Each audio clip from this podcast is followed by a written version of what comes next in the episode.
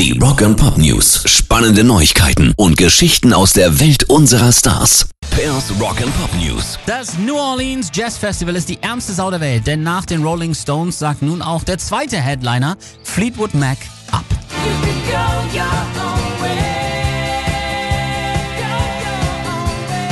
Grund ist quasi derselbe, Krankheit des Sängers, also in diesem Fall der Sängerin. Stevie Nicks sei an Grippe erkrankt, aber bereits auf dem Weg der Besserung, das teilte ein Sprecher der Band mit. Bleibt zu hoffen, dass sich die 70-Jährige wieder vollständig kurieren kann, denn am 6. Juni spielen Fleetwood Mac auf der Berliner Waldbühne. Für die Europa-Gigs gibt's also noch keine bedrohlichen Anzeichen. Rock and Pop News. Led Zeppelin sind die wohl größte Rockband aller Zeiten und ihre Exzesse gehören zum Mythos dazu, aber man kann's auch übertreiben. So hat Jimmy Page dem damals erst 16-jährigen Jason Bonham Kokain angeboten, wie der Sohn des Teufelsdrummers John Bonham erzählt.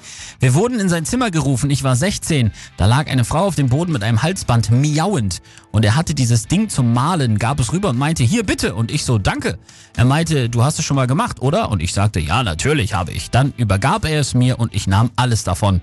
Dann meinte er, genau wie dein Vater, weißt du, das sollte eigentlich für uns alle sein. Pairs Rock and Pop News.